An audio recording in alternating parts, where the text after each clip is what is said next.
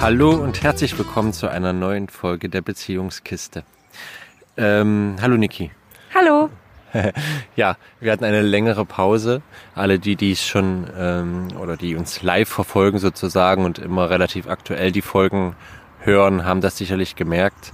Äh, das hat wiederum mit anderen Projekten zu tun, an denen wir gerade dran sind. Es ist gerade viel in Bewegung. Und wie gesagt, da wir den Podcast immer nicht so nebenbei aufnehmen wollen, sondern auch uns ein bisschen emotional und vom Kopf her darauf einlassen, haben wir in letzter Zeit eher pausiert. Und ich hoffe, das wird jetzt wieder anders werden und wir können wieder relativ pünktlich äh, jede Woche eine neue Folge aufnehmen. Toi, toi, toi. ähm, ich habe vor ein paar Tagen auf Facebook und anderen Medien äh, gefragt, was denn für Themen interessant wären für diesen Podcast. Und es kam die Meldung von jemandem, dass wir doch mal darüber reden könnten, ähm, wie es bei uns ganz praktisch in der Beziehung aussieht, äh, wenn wir so mit dem inneren Kind arbeiten und wie das Ganze, unsere, unsere Erfahrungen oder unser Umgang mit unseren inneren Kindern ganz ja, alltäglich in unsere Beziehung einfließt. Genau, und darüber würden wir heute gerne ein wenig reden. Und ich fange einfach mal an, denn Niki hakt dann immer gerne ein. genau. Ähm, äh, erst einmal, da haben wir ja schon oft drüber geredet, hat das, äh, hat das Ganze mit dem inneren Kind unsere Partnerschaft ja ganz grundlegend ja verändert und ins Positive geprägt. Ähm, da haben wir das ja schon einmal mal so angeschnitten, dass das in unserer Kommunikation öfters mit reinfließt. Und vielleicht könnte ich da einfach noch mal kurz einhaken und das ein bisschen vertiefen. Ähm, also einmal war, hatten wir ja schon mal das Thema Verantwortung und äh, die Verantwortung dafür, warum ich glücklich bin. Und ich denke, das ist so ein ganz bestimmter Knackpunkt, wo ich jetzt in meinem Alltag oder wenn ich irgendwas hab, was mich bewegt, äh, wo ich dann immer erstmal zu mir selber schaue, warum mich das bewegt und äh, was mein inneres Kind eigentlich dazu sagt und woher meine Gefühle kommen, die da sind. Und ich denke, ganz praktisch hat das Auswirkungen bei uns im Alltag, dass, ja, wie soll ich sagen, ich, ich habe das Gefühl, dass es entschleunigter ist. Also wenn ich jetzt merke, irgendetwas bewegt mich und irgendwas wühlt mich auf, ob im positiven oder negativen, ich glaube, ich, ich renne da nicht immer gleich zu Niki hin und sage jetzt, ja, pass auf und das und das und das und das und das und das und das und das. Und äh, dann, ich, ich denke, wenn man das einfach so tut, ohne zu schauen, okay, was geht eigentlich gerade in mir vor, warum bewegt mich das so sehr, dann läuft man öfters Gefahr, den anderen so zu überrennen. Mhm. Ne? Und ähm, mir fällt dann auf, also wenn wir das so machen und nicht vorher noch mal kurz gucken, okay, also das ist jetzt aber bei uns so, das muss jetzt nicht generell allgemeingültig sein, aber bei uns war es so, wenn wir dann ungefiltert, ungebremst auf den anderen zugerannt sind, dass man dann eine gewisse Verletzlichkeit an den Tag gelegt hat und ähm, die wir aber erst, äh, für die wir erst Verantwortung übernehmen lernen mussten. Und man läuft halt, also wir sind Gefahr gelaufen, wenn wir dann direkt so hingerannt sind zu dem anderen. Wenn dann eine Antwort kam, die jetzt eher desinteressiert, ist jetzt ein bisschen sehr böse formuliert, aber oder äh, nicht das war, was wir erwartet haben, dann, dann war, machte sich so eine Enttäuschung breit und hm. ja. Genau, das ist ja. Äh, das ist ein, ich finde, das ist ein ganz typisches Ding, was sich verändert, wenn man auf sein inneres Kind schaut, weil äh, letztendlich sind ja Kinder so, dass sie gerne gespiegelt werden wollen. Also es ist ganz klar und ganz natürlich und ganz wunderbar, dass ein Kind halt immer gleich hingerannt kommt und gerne den Dialog mit seinen Eltern sucht und gespiegelt werden möchte. Ne? Es malt irgendwas und es mhm. möchte gerne äh, dann nicht hören, ach, das hast du aber fein gemalt oder so, sondern es ist begeistert von dem, was es da erschaffen hat und möchte gerne, dass die Eltern das teilen, also dass man auch ein Gefühl für sein eigenes Tun bekommt. Also da stecken ganz viele Prozesse dahinter. Und äh, das ist ja aber als Erwachsener hat er, dein, hat, er, hat er der Partner nicht die Aufgabe, diese Spiegeln zu übernehmen, sondern in der Arbeit mit dem inneren Kind ähm, mit den, mit den Persönlichkeitsanteilen merken wir ganz stark, dass wir uns diese Spiegelung selber geben. Also, dass wir dem unseren inneren Kindanteil äh, diese Spiegelung selber geben mit unserem inneren Erwachsenenanteil. Und äh, das Ergebnis ist eben, dass man bedeutend, ja, reflektiert das ist ein falsches Wort, aber wie gesagt, entschleunigter wird. Ne? Also vielleicht denkt man, also vielleicht denkt man ja zuerst, wenn mein, wenn mein Partner ganz begeistert zu mir kommt und irgendwas erzählt, was ihn gerade tierisch bewegt, dann ist das doch eigentlich toll. Äh, aber ich denke, auch wenn Niki gerade gesagt hat, wir haben für uns die Erfahrung gemacht, dass es halt manchmal schon sehr überrumpelnd, überrennend wirken könnte. Ganz besonders, da man ja in seiner ganzen emotionalen Aufgewühltheit äh, dann oft gar nicht schaut, ob der andere eigentlich gerade ein Ohr dafür hat, ob der überhaupt das gerade aufnahmefähig ist. Und dann passieren eben das, wie gerade gesagt, diese Momente, dass der andere dann erstmal jetzt nicht so reagiert, wie man es sich erhofft oder wie es schön gewesen wäre. Und dann entsteht da schon so eine Art Spangung, äh, Spangung, Spannung. Ähm, und genau. das ist, denke ich, jetzt sehr anders. Ähm, das ist jetzt anders, aber ich empfinde es jetzt eigentlich nicht mehr als so entschleunigt. Also dieses Entschleunigte, was du beschreibst, das war ein Zwischenschritt mhm. für uns. Ne? Also es war eine Zeit lang so, dass wir, also dass ich jetzt zum Beispiel, wenn ich mich halt gefreut habe, dass ich dann mich entweder schon vorher darauf eingestellt habe, dass, dass die Reaktion nicht die sein kann, die mein inneres Kind erwartet. Und, und habe dann vielleicht meinem inneren Kind schon abgesprochen, okay, ähm, wenn er aber jetzt so reagiert, dann, dann machen wir das einfach, dann, was weiß ich, dann machen wir, was macht man da? dann freuen wir uns für uns, dann machen wir für uns, ein, ein, also ich für mich ein Ritual, was mir selber diese, diese Spiegelung gibt oder diese, dann feiere ich das für mich selbst. Und ähm, äh, jetzt ist es eher so, dass das schneller geht. Also das, also jetzt kann es auch, also kann es auch sein, dass ich Ach so, nee, ich wollte noch sagen, oder es hat ähm, lang gedauert im Nachhinein. Also wenn ich dann doch mal auf Marti zugerannt bin und spontan war und dann tatsächlich diese Enttäuschung eingetreten ist, dann habe ich die Arbeit im, im Nachhinein gehabt. Also dann hat es da lang gedauert. Und jetzt ist es aber so, dass ich beides schneller machen kann. Also das ist jetzt durch die viele Übungen und durch dieses, ähm, diese Phase, dieses bewusst und langsam zu machen, so wie es eben mit allem ist, ne? Mit Schreiben lernen, was weiß ich, egal was du lernst, du hast immer erst so eine Übungsphase, in der alles länger dauert, in der du viel Geduld mit dir selber brauchst. Nicht anders ist es mit der inneren Kindarbeit. Jetzt ist es so, dass ich das schon total intuitiv mache, dass ich nicht mehr drüber nachdenken muss. Ich, ähm, ich schaue automatisch ähm, und sage automatisch inner, innerlich zu meinem inneren Kind ganz schnell, das sind alles Sekundenbruchteile, ah, guck mal, der Matti, ah nee, der macht gerade das, warte mal kurz. Oder, oder ich sage im Nachhinein zu meinem inneren Kind, ach, das, das, das war jetzt nicht so, das nimm es nicht persönlich, das hat nichts mit dir zu tun. Guck mal, der Matti, der, der ist gerade wo ganz anders. Das ist, kommt, nee, das machen wir, sprechen wir später nochmal an und du wirst sehen, da wird er sich auch freuen oder irgendwie so. Also das, das geht jetzt viel schneller. Also entschleunigend habe ich es nur in der Anfangsphase wahrgenommen. Jetzt ist es eher, also ich würde es nicht entschleunigt nennen, sondern es ist eher so eine Ruhe eingekehrt in unsere, in unsere äh, Kommunikation da, ne? So ein, so ein Gesetztsein. Es ist, ähm, und diese ganzen, es ist nicht so, dass da keine Gefühle mehr sind, sondern dieses sich verlieren hat aufgehört. Dieses, ne, wo, wo, wo viele sich, also ich höre das oft, viele fürchten sich davor, sich zu verlieren in ihrer Partnerschaft. Und das hat aufgehört, jetzt von meiner Seite her. Hm, ja, ich denke, so meine ich das auch. Also entschleunigt im Sinne von, dass ja, es ruhiger zugeht, dass es nicht so gepoltert sich anfühlt, wie man miteinander ja, und umgeht. Es ist einfühlsamer irgendwie, ne? Genau, also es legt schon frei, dass man mit sich selbst und mit dem anderen doch schon empathischer auch umgehen kann.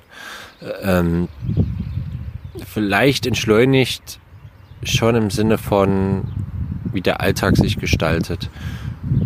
Also es ist natürlich immer, das, das merke ich ja auch ganz oft bei, äh, bei, bei Menschen, die zu mir kommen, dass eben Eltern nach wie vor das Problem haben, dass sie gerne ein bisschen so dieses, ja, diese Arbeit mit inneren Kind und sowas und diese ganzen Sachen kennenlernen möchten, weil sie auch merken, okay, das würde mir eigentlich gut tun, mal ein bisschen in meine Mitte zu kommen und in meine Tiefe zu gehen und daraus dann zu schaffen, dass uns die Beziehung besser gelingt.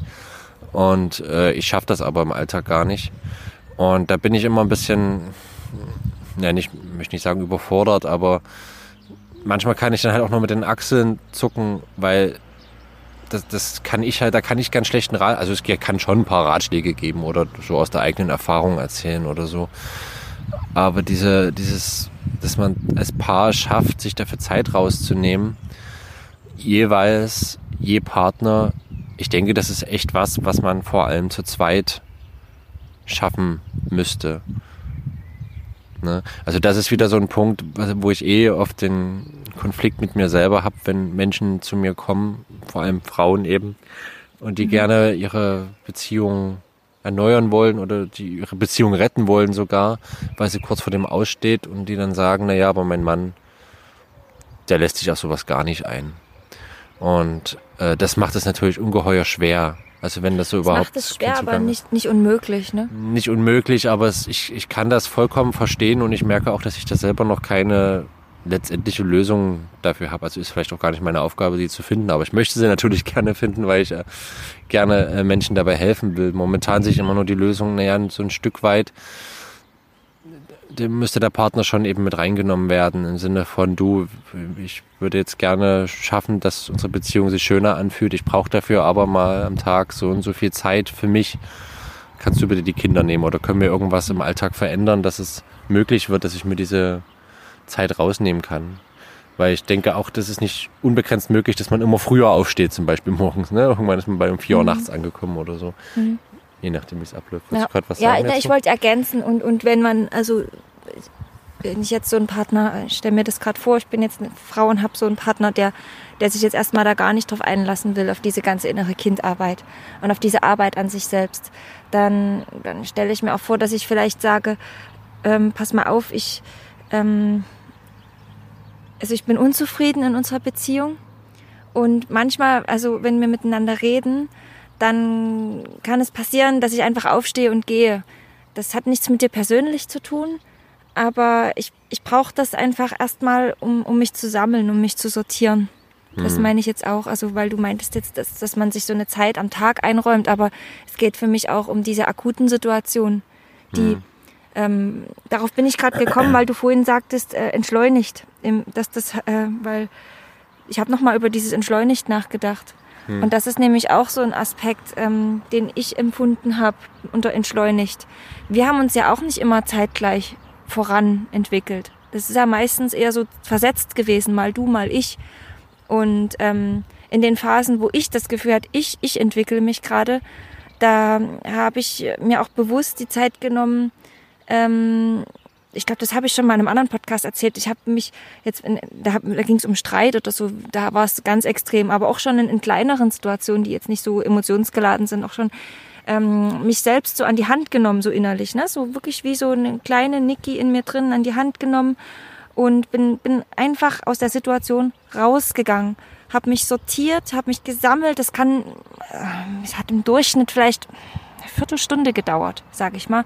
Und dann bin ich wieder zurück in die Situation und habe auch das Gespräch wirklich nochmal gesucht das musste ich auch, also das ist auch so eine Sache, mein inneres Kind wollte das dann gar nicht, war dann eingeschnappt oder hatte Angst oder und hat dann, aber wenn dann, wenn der Matti wieder sauer wird und, aber dann habe ich das innere Kind an die Hand genommen und gesagt, ich mach das. Guck, du bist auf meinem Arm und ich rede mit Matti und, und dann guckst du zu. Und ich erkläre ihm alles, was du mir gerade in dieser Viertelstunde erklärt hast, sag ich zu meinem Kind innerlich, ne? Oder habe ich damals gesagt. Manchmal führte das auch dazu, ich erinnere mich gerade, ähm, dass wir dann drei Stunden erstmal WhatsApp geschrieben haben, muss ich auch zugeben. Die Zeit haben wir uns bewusst genommen, muss ich zugeben. Ist so bei uns gewesen. Das war, ist einfach unser Lebensthema. Es ist wichtig gewesen für uns. Ähm, mir ist bewusst, das kann jetzt nicht jedes Paar so machen. Aber ähm, bei uns, ich möchte nur erklären, ähm, was so dahinter steckt und wie es bei uns war. Und bei uns war es wirklich so, dass wir dann manchmal noch drei Stunden und wenn Matti halt auf Arbeit saß, trotzdem hat er mit mir dann drei Stunden WhatsApp geschrieben. Und dann haben wir in den WhatsApps darauf geachtet, gewaltfrei zu kommunizieren, bei uns zu bleiben, tief durchzuatmen. Oder manchmal vielleicht auch, manchmal habe ich auch geschrieben, ähm, pass mal auf, mein inneres Kind würde jetzt das so und so sagen. Und dann habe ich bewusst eingeleitet, pass auf, jetzt wird's nicht ganz so gewaltfrei, jetzt wird's ein bisschen, mm, aber mein inneres Kind braucht das auch gerade, sich das von der Seele zu schreien. So, und dann habe ich es halt in, eingegeben, dass das hat Geduld erfordert, dass wenn man dann so emotionsgeladen ist und dann diese Mini-Tasten, aber ich habe mich da durchgezwungen. Und das mhm. war, ich fand es letztendlich gut, weil Matti konnte das dann lesen, dann kam eine Pause und dann kam irgendwann eine Antwort. Und ja, das, mhm. so ging es voran. Also das waren so für mich die Schritte, wie es, wie dann Entwicklung stattfand in der Beziehung, wie ich mich erinnere. Mhm. Ja, das ist ja eine der, äh, habe ich glaube ich auch schon mal erwähnt, einer der Segen von WhatsApp und Co., wo zwar eben irgendwie 80, 90 Prozent der ganzen Kommunikation wegfällt, durch Mimik und Gestik und Tonlage und so weiter passiert. Aber in manchen Situationen ist es halt sehr gut, weil, also ich kenne das von mir, dass ich eben gerade, wenn ich wütend bin oder so aufgebracht, dass ich ähm, eigentlich schon antworten könnte, quasi gewaltfreier und bei mir bleibender. Aber ich würde es halt immer noch mit sehr knirschenden Zähnen und mit sehr viel Überwindung tun.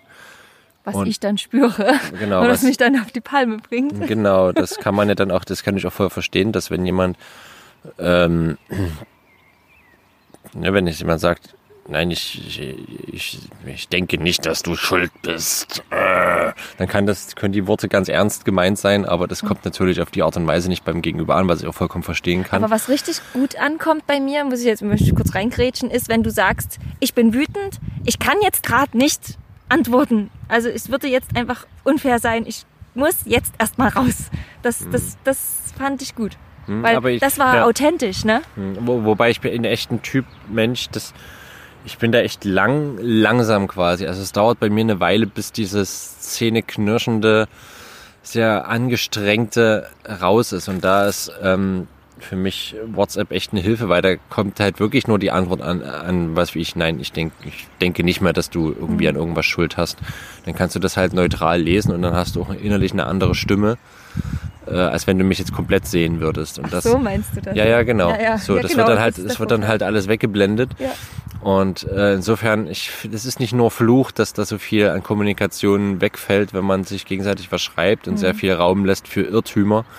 Wenn man, also zumindest wenn wir da ein bisschen drauf achten, wie wir schreiben, dann ist das manchmal näher dran an dem, was wir sagen wollen, als ja. wenn wir jetzt noch in uns, als wenn man uns jetzt, wenn wir es gegenüberstehen wird. Ganz, ganz klar, weil, weil du diesen ganzen nonverbalen Film nicht fährst. Also genau. diese ganze, also nonverbal kommunizieren wir ja auch. Ja. Und da, ich habe das Gefühl sogar, dass ich da noch viel empfindlicher und verletzlicher bin. Ja, meine ich ja, genau. An, also das sind das ja 80 Prozent ist ja nonverbal. Besonders in der passiven Aggression, ne, kann, ja. kann, das kann ja noch viel treffender, also noch viel herausfordernder sein oder noch viel provozierender als Worte. Und mhm. wenn das schon mal wegfällt, also bei uns war das wirklich positiv, mhm. dass, dass, man, dass, dass wir das gestrichen haben. Nonverbales kann auch positiv sein und das kann natürlich auch ein Manko sein an solchen, an solchen also E-Mail und so. Aber in dem Fall, also für uns war es eher zuträglich. Ja, genau. Das und ja, jetzt, jetzt hänge ich mich da ein bisschen drauf äh, dran, auf. Dran, dran auf, genau. Aber das ist halt ganz gut, weil man hat dann auch immer die Option, dass das, was man gerade getippt hat, dass man es nochmal weglöschen kann. Ne? Und dann kann man fünfmal äh, Gift und Galle brüllen und, und spucken. Mhm. Und der sechste Satz ist dann halt der gewaltfreiere und man hat trotzdem das andere mal rausgeschrieben, was einfach gerade ist. Also das ist ja auch was, jetzt komme ich gerade ein bisschen weg von, von der ganzen inneren Kindsache. Äh, aber es gehört ja irgendwie alles miteinander zusammen. Ja. Ähm, gerade, es ging ja um gerade, Zurückziehen mit genau, dem, gemeinsam mit dem inneren Kind. Genau, also gerade in der gewaltvollen Kommunikation ist eigentlich die, der Tipp, dass man diesen inneren Film, was man jetzt am liebsten mit dem anderen machen würde, vor lauter Wut oder was weiß ich, dass man den erstmal innerlich zulässt und den sich erstmal anguckt und den einfach laufen lässt. Ne, weil diese mhm. Energie ist ja da und die muss irgendwo hin und dann lässt man halt den inneren Film laufen und dazu gehört halt auch, dass man dann ab und zu mal ein paar Nachrichten schon mal ausformuliert, die wirklich böse sind und dann lösche ich die halt wieder weg, weil ich muss ja nicht absenden. So. Und irgendwann und dann ist irgendwann eben das Schlimmste oder dieses krasseste verraucht und hatte sein, sein Ventil gefunden im, im wütenden Tippen. Und dann kommt die sechste Nachricht und die ist dann, was weiß ich, ja, ich sehe den Fehler da und da oder das und das ist passiert und deshalb habe ich das gemacht oder was weiß ich was. Ja, bei mir ist es ein bisschen anders abgelaufen. Ich habe mich mit meinem inneren Kind zurückgezogen. Mein inneres Kind hat ganz doll über dich geschimpft und ich habe das bewusst schimpfen lassen. Mhm. Und ähm, manchmal, also war das dann auch okay und dann musste ich nicht nochmal zurück in die Situation, aber angenommen, also wir gehen jetzt mal von den Situationen aus, wo ich wieder zurückgegangen bin, da hat mein inneres Kind nämlich dann gesagt, so lasse ich dich, also im Sinne, ne, lasse ich dich jetzt nie davon kommen, ich will denen das jetzt sagen. Das, das gehört nicht nur an deine Adresse, es gehört auch an Mattis Adresse. Und ich will, dass du dem es jetzt sagst. Und mein mhm. inneres Kind war dann manchmal so, also nee, oder, na, oder manchmal war es auch ängstlich und traurig. Da habe ich dann gesagt, du ähm, würdest dir besser gehen, wenn ich jetzt nochmal auf den Matti zugehe und das nochmal anspreche. Und ähm, dann hat es ja gesagt und dann habe ich gesagt, ja, was, was soll ich denn sagen? Und ähm, da hat mir das innere Kind dann natürlich noch in der kindlichen Sprache gesagt, was ich sagen soll. Und ich habe es dann wie so ein Mediator vermittelt. Also das ist, ich bin dann sozusagen wie so ein Mediator meiner Gefühle, meiner emotionalen Welt. Also ich, ich bin sozusagen schon, wenn ich dann auf den Matti zugehe, schon verbunden mit meinen Gefühlen, aber ich bin nicht so komplett denen so ausgeliefert. Ne? Das meinte ich vorhin mit, mit dass man sich verliert. Ich bin nicht so, ich, ich habe nicht diesen Kontrollverlust oder wie, wie nennt man das, wenn man so sich so sehr von den Gefühlen nur leiten lässt, so hm. ganz ohne dass, dass man da irgendwie dieses, dieses Erwachsene, diesen erwachsenen Persönlichkeitsanteil da hinstellt und ähm, der das so beobachtet, das, äh, das ist, ähm, finde ich immer schwierig. Hm. hm. Also das, das habe ich dann nicht. Wie gesagt, ich bin dann schon verbunden mit meinen Gefühlen. Also es ist jetzt nicht so, eben, weil ich höre oft, dass es kalt und distanziert ist, wenn, wenn wir aus diesem Erwachsenen-Ich sprechen. Hm. Ähm, das habe ich bei dir auch manchmal wahrgenommen, wenn du so gestellst geredet hast oder so. Das hat mich dann auch total provoziert. Hm. Aber wenn wir es dann, wenn es uns wirklich gelingt, wirklich in Verbindung mit unseren Emotionen, mit unserem inneren Kind zu sein, ähm, dann, dann ist das, finde ich es nicht distanziert und kühl und, und, und unnahbar. Also dann dann mhm. ist das nochmal anders. Dann ist da eine Wärme da irgendwie. Ja, Vielleicht halt, kannst du das nochmal besser erklären. Ich weiß gerade nicht, wie ich es erklären ja, soll. Für, also für mich ist es immer ein bisschen wie ein Pendel, was so ausschlägt. Also ich habe ganz oft eine Streitsituation oder so, dass dann, dann, dann, dann bin ich irgendwie wütend und das, das reißt mich so mit, was ja auch jeder kennt. Aber ich merke eben dadurch oder durch diese ganze Achtsamkeitspraxis und äh, durch alles, was, was ich mir so angewöhnt habe, ist immer ganz stark dieser beobachtende Aspekt, der die ganze Sache von außen mitzieht. Der ist irgendwie immer da. Der kann dann nur manchmal nicht eingreifen. Also dieses, ne, was man vorher schon eigentlich, was man ja immer so ein bisschen hat.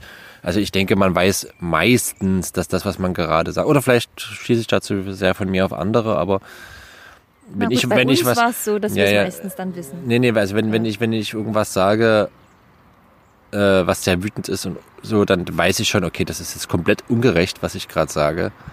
Oh, das tut gut, das zu hören. Äh, das ist Manchmal jetzt, hoffe ich, dass du, dass du das denkst. Ja, ja, genau. Und ich muss echt sagen, ich, ich kann mich eigentlich, ich kann mich eigentlich jetzt an keine Situation, eine Streitsituation erinnern, wo ich an, wo ich von dem, äh, ne, also bei, bei, bei wirklich wütenden Beleidigungen und ungerechten Zeug und so, kann ich mich an keine Streitsituation in den letzten Jahren erinnern, wo nicht irgendwo in meinem Hinterkopf irgendwo eine Stimme war, wie, das ist kompletter Unsinn, was ich jetzt gerade sage. Also das meine ich nicht so, das denke ich nicht so wirklich, sondern das ist jetzt einfach das, was jetzt irgendwie sich gerade entlädt und mir ist absolut bewusst, dass das ungerecht ist. Aber ich merke halt, dass diese Stimme noch nicht stark genug ist, da einzugreifen. So, das ist das, der eine Ausschlag des Pendels. Das andere Ausschlag des Pendels ist, dass, wo du gerade gesagt hast, dass man halt so vom Kopf her da gerade ist, mhm. dass man eben unterkühlt wird, weil man gerade sehr versucht, ganz bewusst zum Beispiel äh, so die vier Schritte in der gewaltfreien Kommunikation einzugehen oder weil man weil man sehr technisch wird so. Ja, aber das ist dann nicht der Sinn der Sache. Ja, ne? Ich bin noch nicht ja. fertig. Ja, das ist das andere Ausschlagen Wollte von dem Pendel. Genau, ne? Also das, ja. das, so, ne? Das eine ist die Emotionen, die sind zu stark, man kann sie wirklich nicht, auch wenn man einen gewissen bewussten Anteil hat. Das andere ist, man ist sich total verkopft und ähm, was ja auch quasi äh, tatsächlich auch eben passiv-aggressiv sein kann, vielleicht. äh, weil man sich dann sehr darin sonnen kann im Sinne von, na, ich äh, kommuniziere ja gerade gewaltfrei. Was machst Aber du? eigentlich ist das Aber innere Kind komplett abgeschnitten und fängt an, innerlich zu wüten und dann, das ist die Gefahr für passive Aggression. Genau, genau, genau. Und äh, die, das ist halt äh, eben, und wenn man halt es schafft, mit seinen Gefühlen zu verbunden zu sein und sie äh, durch den Filter des inneren Erwachsenen oder gewaltfrei zu vermitteln, dann ist man halt, finde ich, so in, de, in der Mitte dieses ausschlagenden Pendels. Und wenn das ganz gut gelingt, dann gelingt es halt, ja. Ich würde es gerne nochmal jetzt mit, mit der Sprache der inneren Kindarbeit nochmal. Also mhm. das erste, was du beschrieben hast, war, dass der innere Erwachsene nicht eingreift, ne? Oder dass, dass diese Stimme in einem genau. ist. Und ja, genau. Das, also erstmal wollte ich sagen, beide Fälle, die, die du da genannt hast, sind ja das verlassene innere Kind. Letztendlich. Ja. Bei dem einen ist es das innere Kind, was sozusagen gerade waltet und schaltet, wie es will, ohne dass da jemand eingreift. Und das andere, der andere Fall ist, ähm, ist der autoritäre innere Erwachsene, der das innere Kind unterdrückt und schaltet und waltet. In beiden Fällen ist der innere Erwachsene vom inneren Kind abgeschnitten. Und das ist dann das, was diese aggressive Atmosphäre macht. Ja. In, in so, in so ähm, angespannten Situationen. Und beide Fälle sind, würde ich jetzt persönlich als, damit fühle ich mich nicht wohl, würde ich als ungesund einstufen. Als mhm. nicht gut in meiner persönlichen Wertung für mich. Also in beiden Varianten fühle ich mich nicht wohl. Ich fühle mich mhm. dann wohl, wenn ich, wenn ich mein inneres Kind spüre und, und wenn der Erwachsene spricht oder wenn ich bewusst mein inneres Kind sprechen lasse, aber da bleibe mhm. und es nicht alleine lasse.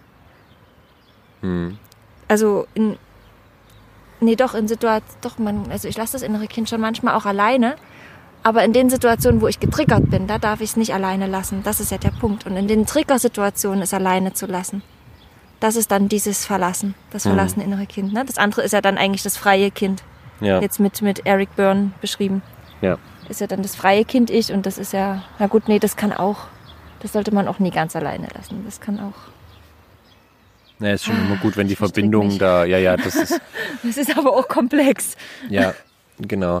Äh, das, ja, das finde ich eben auch. Es ist nicht immer ganz leicht. Also, ähm, was auch nur kurz als Einschub, ähm, es wird ja oft unterstellt, dass das mit diesem inneren Kind, dass das sehr esoterisch klingt, aber ich finde, da ist nahezu überhaupt nichts Esoterisches dran. Man kann es gerne da so einen Aspekt reinbringen, wenn man sich damit wohlfühlt und es ist auch alles in Ordnung und es sei jedem gegönnt, äh, wenn das sein Weg ist damit. Aber an und für sich hat das gesamte Konzept, glaube ich, überhaupt nichts Esoterisches an sich. Und man merkt auch, ja, es ist sehr, genau, und da kann man halt sehr gut ins Diskutieren kommen. Ich habe auch das Gefühl, dass ähm, trotz der ganzen Literatur, die es da gibt, sei es nun eher ähm, populärwissenschaftlich äh, in Beraterbüchern oder eben als Begleitbücher für äh, Therapeuten und Coaches, ähm, dass das trotzdem immer noch ein Konzept ist, was so auf dem Weg ist. Ne? Und wo immer noch andere Aspekte beleuchtet werden, je nach Autor. Ich habe nicht das Gefühl, dass es irgendwann eine feste Sache ist, die unverformbar ist. Ne? Wie eben Beziehungen zu Menschen und Beziehungen zu mir selbst immer sind. Und jeder geht ja auch mit einer anderen Hintergrundgeschichte an das Thema ran. Ja. Ähm, was, ich würde gerne noch auf zwei Aspekte eingehen und das ist einmal, dass, wenn es denn so ist, dass man die Zeit am Tag hat, äh, dass wir halt echt gemerkt haben, dass es gut tut, sich morgens oder abends eben hinzusetzen und sich die Zeit zu nehmen, mit seinem inneren Kind zu sprechen. Also wir hatten. Ich gebe zu, dass ich es jetzt auch nicht mehr mache, aber ich habe es eine Zeit lang mhm. gemacht und das, das hat wirklich unheimlich viel verändert. Ja. Unheimlich viel ausgemacht. Ja, also ich denke gerade, also ja, du machst es ja aber auch wahrscheinlich gerade eben nicht, weil du dich eben in diesen akuten Situationen sehr gut in Kontakt fühlst. Mhm, genau. Aber es gibt eben Zeiten im Leben, ne, das ist halt, das geht Menschen wie in Leuten, wo halt ja. alles drunter und drüber geht, wo man sich richtig schlecht fühlt. Und da und, ist es gut, das ja, immer. Da ist es also sich eine regelmäßige ja. Zeit einzuräumen. Mhm. Genau, weil da eben so viel an Arbeit und so viel an Kontakt mit mir selber aufgebaut werden muss, das kann ich dann in einer akuten Situation nicht leisten, weil dann ist einfach die Emotion zu krass oder die, meinetwegen auch die Depression im Alltag zu krass, wo man einfach nicht hochkommt. Und gerade morgens und gerade abends ist interessanterweise ja sowieso die Zeiten, in denen man aus diesen Zuständen relativ gut ausbrechen kann und mal relativ mhm. klar da ist. Ne? Entweder Bei dir ist das eher abends, ne? Bei mir eher morgens. Nö, bei mir ist auch beides. Ah. Ich glaube, das ist einfach nur, weil ich eine Eule bin, dass ich morgens einfach so lange schlafe, dass mir abends die Überwindung leichter fällt, äh, so. sowas noch zu machen oder mich dahin zu setzen. Aber äh, ja, aber an sich genau. Also ich kann das echt nur empfehlen, weil es unheimlich viel, unheimlich viel ausmacht. Ähm, der andere Punkt ist, dass äh, das haben wir jetzt noch gar nicht so oft gemacht. Kann ich da noch ganz ja, kurz? Ja, ja, den, Merkt ihr den Punkt gerne, aber ich wollte auch sagen, also ich würde es gerne nochmal mit meinen Worten sagen. Ähm, da ist, es gibt so Phasen im Leben, da haben wir so einen latenten Schmerz, möchte ich das jetzt mal nennen. Du hast es gerade Depression genannt, hm. aber ich empfinde es also ich neige jetzt, glaube ich, nicht so sehr zu Depressionen, aber ich, ich kenne so Lebensphasen, habe ich so ein latentes Traurigsein die ganze Zeit, weil ich äh, gerade an, an, einer, an einer äußeren Bedingung oder irgendwas gerade ganz doll zu hadern habe und mich das eigentlich dauerhaft belastet. Und in solchen Situationen ähm, bin ich viel leichter zu reizen und zu triggern in der Beziehung zu Matti. Und in solchen Situationen, äh, nicht nur in der Beziehung zu Matti, jetzt, ist jetzt eigentlich generell bei Menschen. Ne?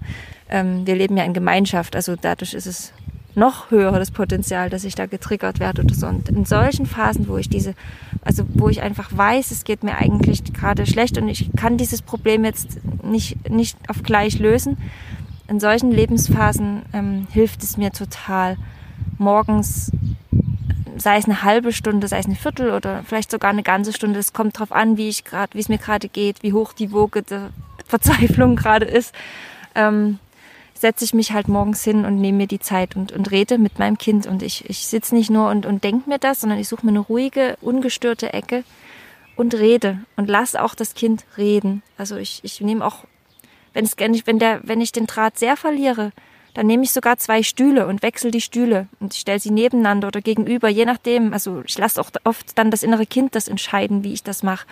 Aber ich mache das richtig ähm, intensiv. Und ich, ähm, was wir denken, hat weniger Kraft als das, was wir sprechen. Es ist, wir haben, wir Menschen, das ähm, habe ich in irgendeinem Buch von Bader Hasselmann, glaube ich, gelesen und das hat mich sehr beeindruckt. Uns Menschen ist die Stimme gegeben und die ist uns aus einem Grund gegeben. Wenn wir etwas denken, hat es nur halb so viel Kraft und auch nur halb so viel Wirkung auf unser Unterbewusstsein, wie wenn wir es laut aussprechen. Das hat, das, das, das hat die meiste, größte Wirkung. Auch esoterisch betrachtet. Was weiß ich, wenn wir, wenn wir vielleicht sogar in einem Gebet versunken sind oder irgendwas, ne, jeder oder meditieren oder irgendwas, ähm, die Stimme hat am meisten Energie und das, das ist das, woran ich selber, also was ich selber an mir merke und, und woran ich auch glaube. Und ich bin ein Mensch, der wirklich lange braucht, bis er den Mund aufmacht. Vielleicht war es deswegen für mich so ein, so ein durchbrechender Gedanke oder so, also ein Gedanke, der den Durchbruch brachte. Also wirklich das ernst zu nehmen, dass ähm, das Sprechen mehr Wirkung hat. Mhm. Hat, ja, egal. Ja, ich glaube zusammenfassend, dass es gut ist, dass man diese Dialoge mit seinem inneren Kind eben laut ausspricht und nicht nur in Gedanken vor sich hindenkt. Ja. Ne? Also das, genau. Ähm, was noch einen neuen oder der noch gar nicht so lang, glaube ich, bei uns aktuell ist. Aber was nochmal einen anderen Aspekt reingebracht hat, ist die innere Kindarbeit miteinander zu machen. Mhm, also, ja. also grundsätzlich ist es so, wir sind schon dazu geschaffen, das zu können.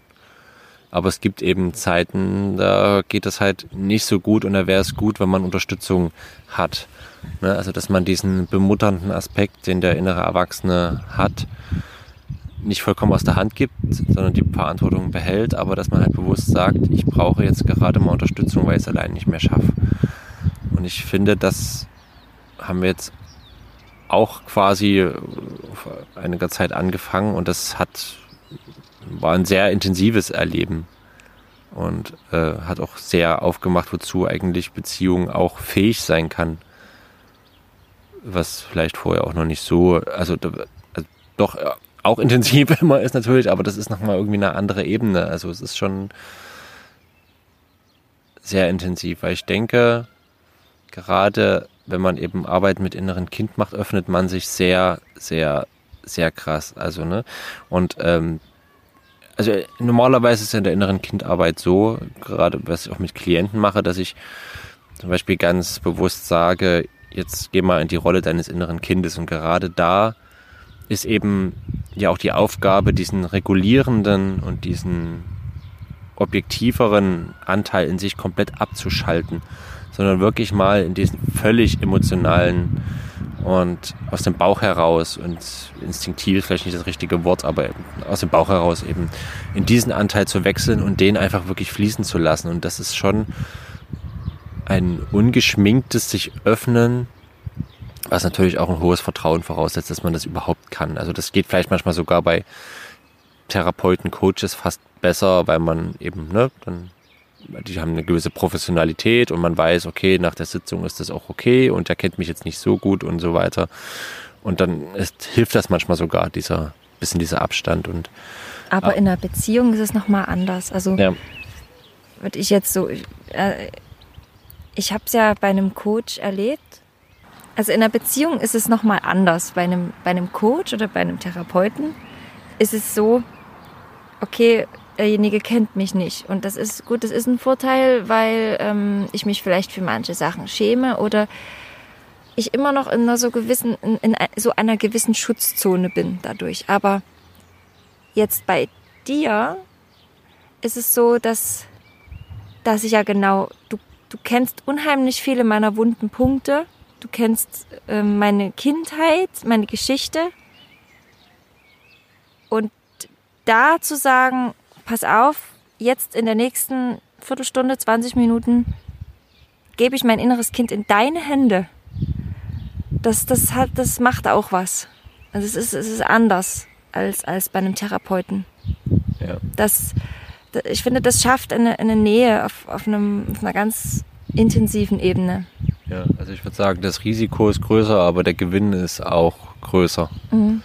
Wie bei so vielen Sachen. Also es ist auch wichtig, dass gerade der eigene innere Erwachsene vor, vorher das abgewogen hat, ob das jetzt sinnvoll ist oder nicht. Ja, auf beiden Seiten. Sowohl ja. der, der ähm, die Arbeit mit demjenigen macht, als auch der, der ähm, sich öffnet und das innere Kind in die Hände gibt. Also auf beiden Seiten muss klar vorher eine, eine, eine Abstimmung stattgefunden haben, also erstmal jeder für sich. Hm. Sonst kann das, glaube ich, so nie funktionieren. Ja. Aber wenn es halt gelingt, dann merke ich echt, dass es nochmal eine ganz andere Ebene aufspannt an äh, Verbundenheit, die ich jetzt aber auch nicht, ne, die keine Abhängigkeit ist oder kein an den anderen dranhängen, sondern das ist wirklich einfach ein intensives, sehr nahes Erlebnis und das ist schon sehr beeindruckend. Ich würde vielleicht gerne noch was dazu sagen, wie wir eigentlich darauf gekommen sind. Also das war eigentlich relativ spontan das, als wir das das erste Mal gemacht haben. Ähm, aber ich, also was hat dazu geführt? Das war irgendwie, also ich habe es beim Matti gemacht und ich hatte, ich hatte irgendwie tagelang, ich habe gesehen, dass es ihm nicht gut geht und ich hatte das, ich hatte gerade sehr guten Draht zu meinem inneren Kind und wollte gerne diese Lebensfreude, diese Lebenslust, die ich in mir gespürt habe, auf ihn überspringen lassen. Und ich wusste nicht mehr, wie ich das machen kann und habe einfach gesagt, kann ich dir helfen? Kann ich dir einfach mal vielleicht mit innerer Kindarbeit helfen? Wollen wir es einfach mal probieren? Einfach aus Spaß, mal gucken, was passiert. Und so ist es dann dazu gekommen. Hm. Ja, also es war eher so ein, auch von deiner Seite, ne, so, oh, ich, ich bin jetzt eigentlich an dem Punkt, ich komme jetzt alleine nicht weiter, ich möchte, ich brauche Hilfe. Und hm. ähm, ich suche mir jetzt einen guten Freund, was in unserem Fall halt, wissen Sie, auch relativ gute Freunde. ne? Also genau. Ich wollte noch sagen, dass wir, ähm, dass ich generell oder du ja auch, dass dieses schon die Philosophie haben, dass, dass wir halt dafür einfach auch geschaffen sind, hm. sowas zu, zusammen zu machen. Also dass wir keine Einzelwesen sind, wir sind soziale Wesen. Und ja. ähm, wenn eine Verknüpfung, eine Kommunikation stattfindet, auf diesem Niveau, würde ich es jetzt mal so nennen, dann hat das durchaus was unheimlich viel Kraft. Was hm. für uns in unserer Philosophie was Göttliches. Hm. Was, und was sehr, sehr Heilsames. Ja. ja. Ja, auf jeden Fall. Ja, also überlege ich gerade, ob es noch irgendwas gibt, was man als oder als neuen Punkt da aufwerfen kann, aber ich habe eigentlich das Gefühl, dass für mich das so alles mal so ein bisschen angeschnitten worden ist. Ähm, vielleicht so als Abschluss oder du, was, du hast noch? Ähm, ich hatte die ganze Zeit noch im Hinterkopf behalten das Thema, also jetzt kam gerade ganz nah ein Auto vorbeigefahren und ich bin gerade ähm, raus. Ich würde jetzt einfach diesen Satz nochmal anfangen. Ich kann mich nämlich nicht erinnern, was ich eigentlich gerade gesagt habe. Ähm, also äh, ich hatte die ganze Zeit noch im Hinterkopf, ähm, dass wir am Anfang dieses Thema angeschnitten hatten. Was ist denn, wenn der andere nicht mitzieht hm. bei der inneren Kindarbeit? Ich würde da gerne noch mal eintauchen in das Thema. Ganz, also muss jetzt nicht sehr ausführlich sein, aber ich finde, das ist halt wichtig, weil es so, ich nehme das so wahr in, in, im Kurs bei uns, bei dir, dass das ähm, für viele zu, zu, zu, zutrifft. Weshalb ich das wichtig fände, dass wir da nochmal drüber reden. Ähm, also, ich habe ja schon erwähnt, Marti und ich haben uns so versetzt entwickelt. Und ähm, das waren teilweise sehr lange Zeitspannen, die der andere da nicht, nicht unbedingt mitkam oder mit wollte oder aus irgendwelchen anderen Gründen blockiert war. Und ich kann jetzt nur von diesen Zeitspannen jetzt von uns sprechen. Und ähm, ich habe es so wahrgenommen, wenn ich mit mir in Kontakt war und wenn ich ernsthaft mein inneres Kind an die Hand genommen habe und wenn ich ernsthaft fürs Verantwortung übernommen habe, meine Lösung war das mit dem WhatsApp, habe ich erzählt, oder eben ganz rausgehen und das einfach stehen lassen, vielleicht mal eine Woche lang nicht mehr drüber zu reden, wo man vorher immer wieder kam und immer wieder mit dem Thema kam und ähm, den anderen eigentlich damit nur bedrängt hat. Das einfach mal bewusst nicht zu machen oder solche Sachen, die waren durchaus wirksam. Also ich, ich habe mich da als sehr wirksam empfunden in, in diesen Phasen, wenn ich sehr wirklich ernsthaft in Kontakt mit mir war. Ähm, es hatte zum Beispiel, das muss ich auch nachdenken, wie das so war, also ich versuche mir gerade so Streitsituationen in, in, in, Erinnerung zu rufen. Ähm, wenn ich mich da zum Beispiel rausgenommen habe und gesagt, so, ich weiß, ich kann es jetzt noch nicht benennen, aber ich weiß ganz genau, hier findet gerade irgendwas statt bei uns, zwischen uns, was total destruktiv ist. Und ich lasse mich darauf jetzt bewusst nicht ein. Ich gehe jetzt raus und ich habe jetzt die Nase voll. Und selbst wenn du mir dann hinterhergerannt bist und ich dann aber konsequent geblieben bin, nein, ich möchte darüber nicht reden, dann ist es passiert, dass manchmal Tage, manchmal Wochen später oder vielleicht manchmal auch schon erstaunlicherweise sogar Minuten später, dass Mati kam und, und ähm, anders war. Also anders war als sonst. Dass er nicht in seinem Muster, in seinem destruktiven Muster reagiert hat, sondern dass irgendwas in ihm passiert ist. Und ich versuche mich gerade an was Konkretes zu erinnern.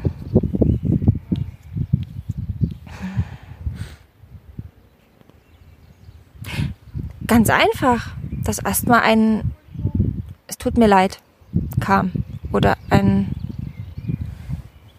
ähm, wo, wo dann früher, also vorher, als wir noch destruktiv kommuniziert haben, wo ich lange drauf warten musste oder wo es dann einfach gar nicht kam, wo das einfach dann im Sand verlief, also wo wir bis zur Erschöpfung die Nacht rein geredet haben und aber eigentlich nichts passiert ist, kam dann in solchen Situationen, in denen ich so konsequent bei mir geblieben bin und konsequent mein inneres Kind beschützt habe, dass dann von dir